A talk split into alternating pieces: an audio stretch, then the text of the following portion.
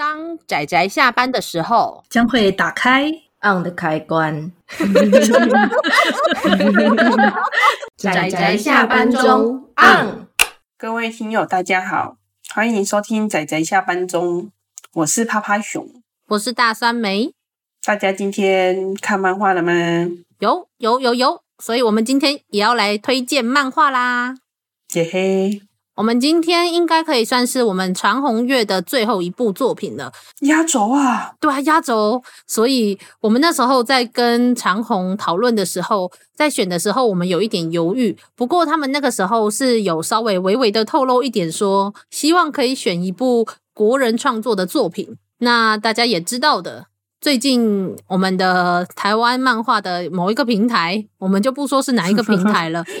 好难过，真的就发生了一些事情，所以大概也许有一些听友有发现，我们从三月、四月到现在五月，我们基本上每一个月都至少会选一部国人创作的作品，所以我们就决定把一个新书的扣打专门留给了国人创作的作品，所以我们今天要推荐的这部作品是《打怪前先离婚》，但但其实老实说，我当初。没有看过这部作品的时候，我一直在想，那这样长虹出的国人创作的作品也不算特别多，我真的要来选吗？那要选这一部吗？结果我看了这一本之后，其实我还蛮喜欢的。嗯，对呀、那这部作品的作者叫做安妮阳，当初是以叫做《信一》的这部作品，荣获了文策院在二零二零年的原创漫画还有剧本创作竞赛页的漫画组的金奖。所以他后来就连载了这一部《打快钱先离婚》，那里面大概就是只有五篇的连载的篇幅，然后成一本。我个人觉得这一本算是一个蛮轻松诙谐的小品啊。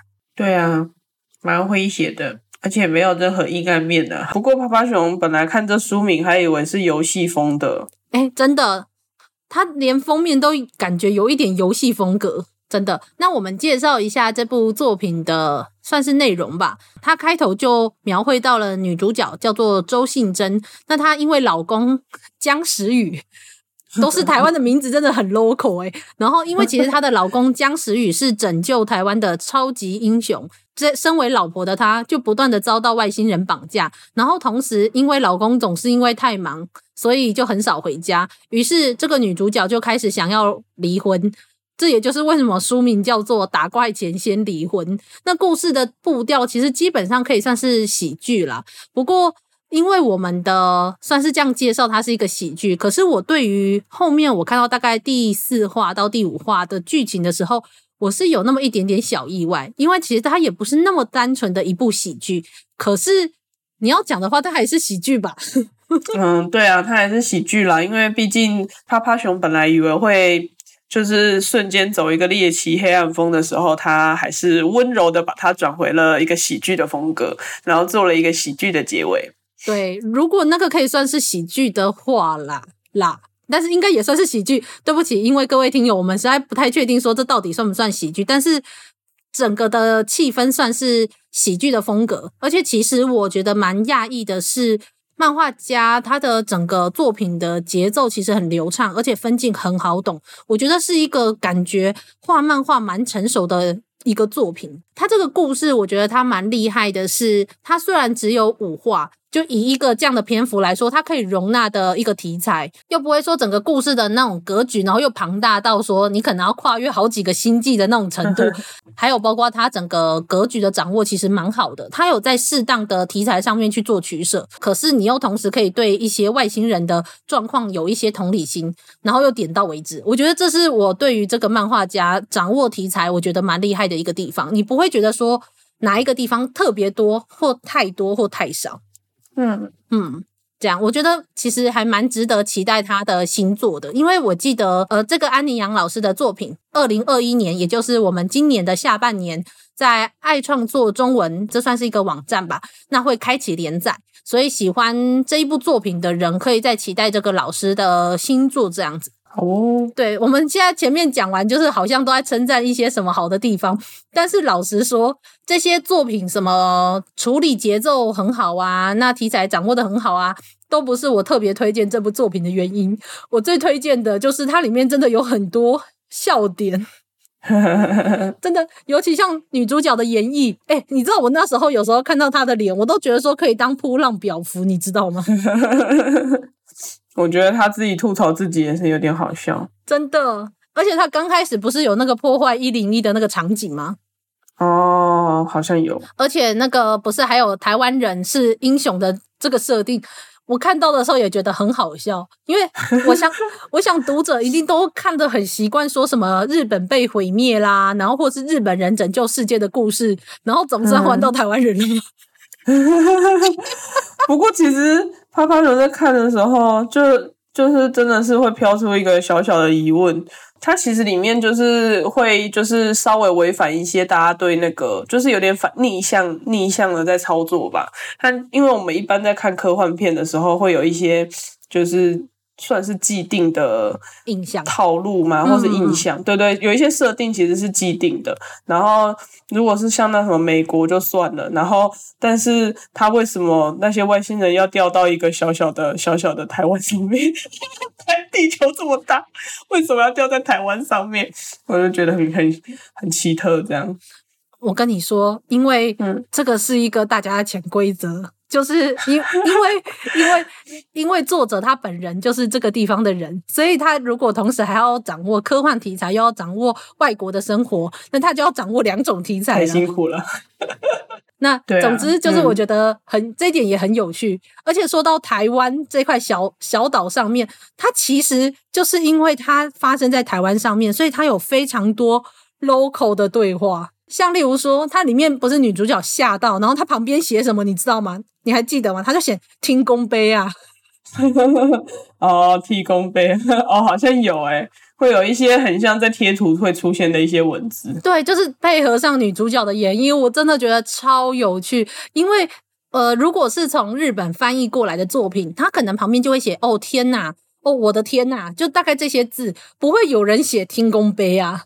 的这种词，然后而且他还有包括还有什么对话？女主角有一个吐槽说，可是就是别人都在称赞说，哦，你有一个很棒的老公啊，未来生的小孩可能有超能力啊什么之类的时候，那女主角都吐槽她自己说，可是我想离婚。她那个四 就是一二三四的四，可是我想离婚。我我一直我一直对，就是我感动。我感受到这种很亲切的这种对话，对，我一直在想说，那假设这一本作品有一天要翻译成外文，那要怎么翻呢？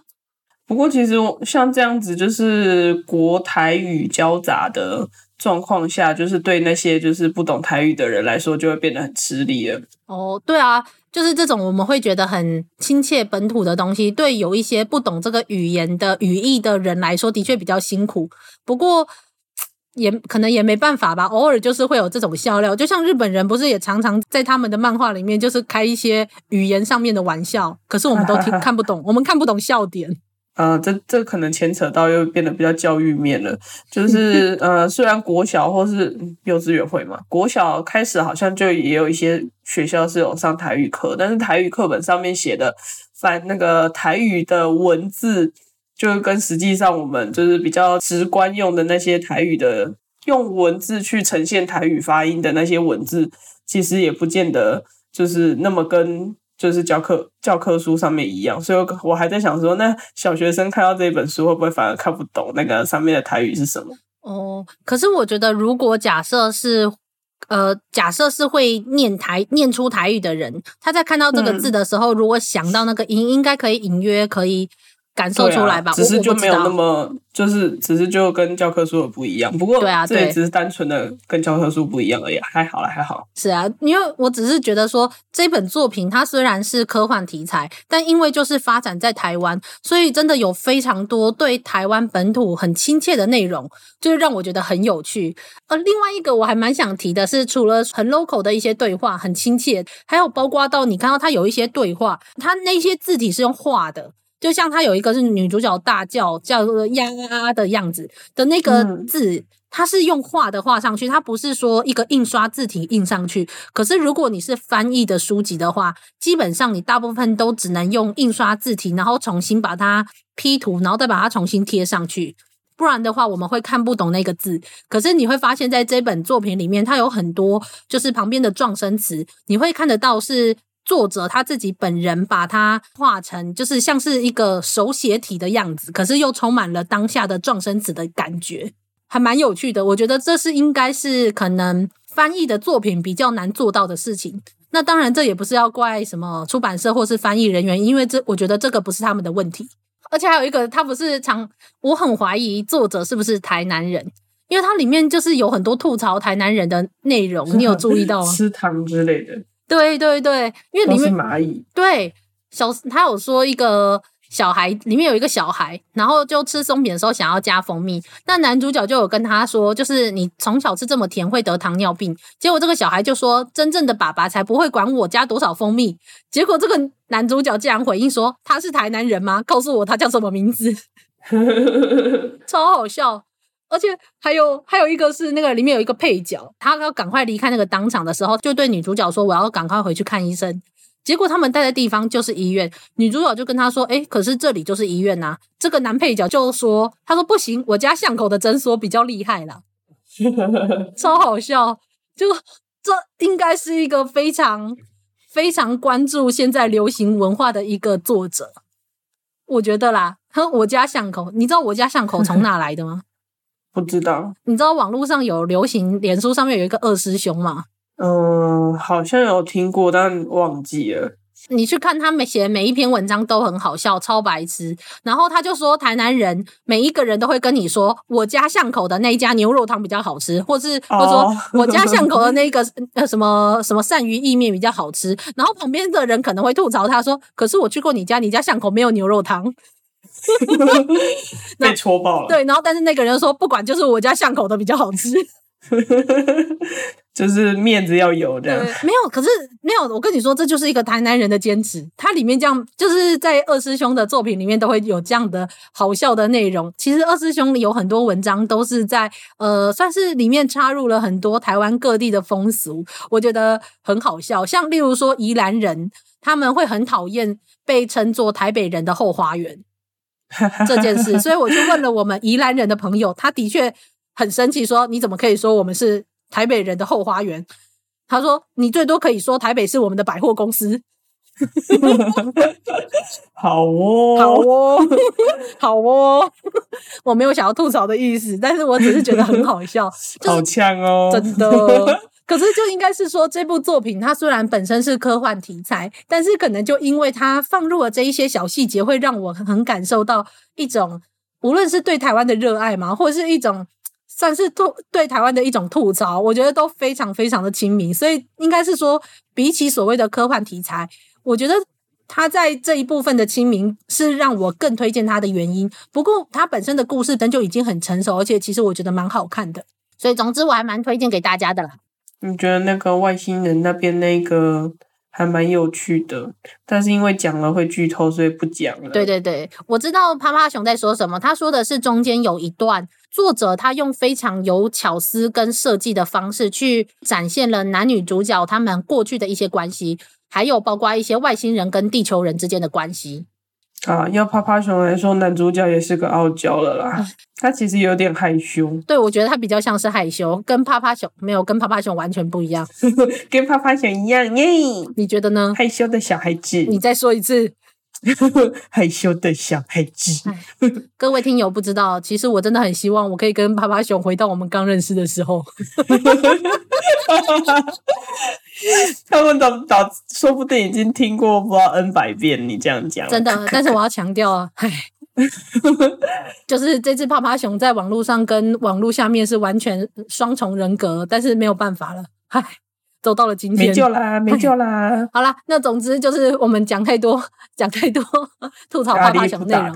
对，好啦，那总之就是算是推荐这部作品给各位听友。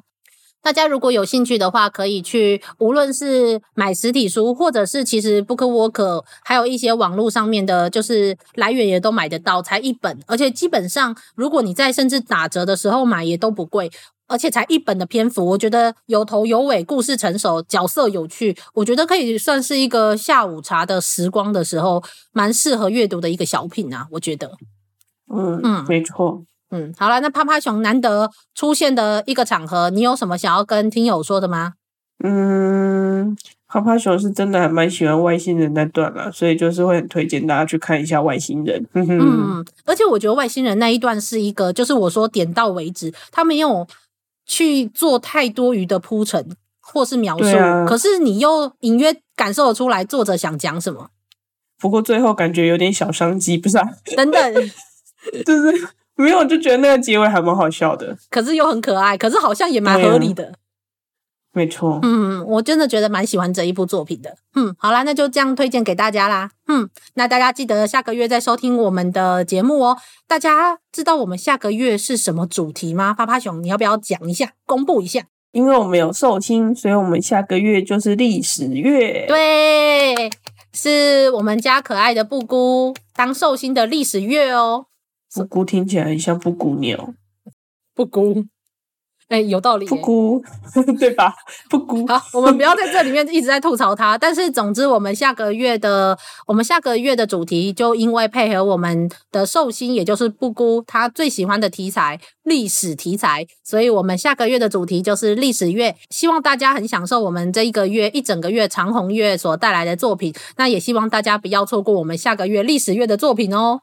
好啦，那就这样啦，大家下次再见喽，大家拜拜，拜拜。啊，上班，上班，我们要工作，下班了，回去，回去工作喽。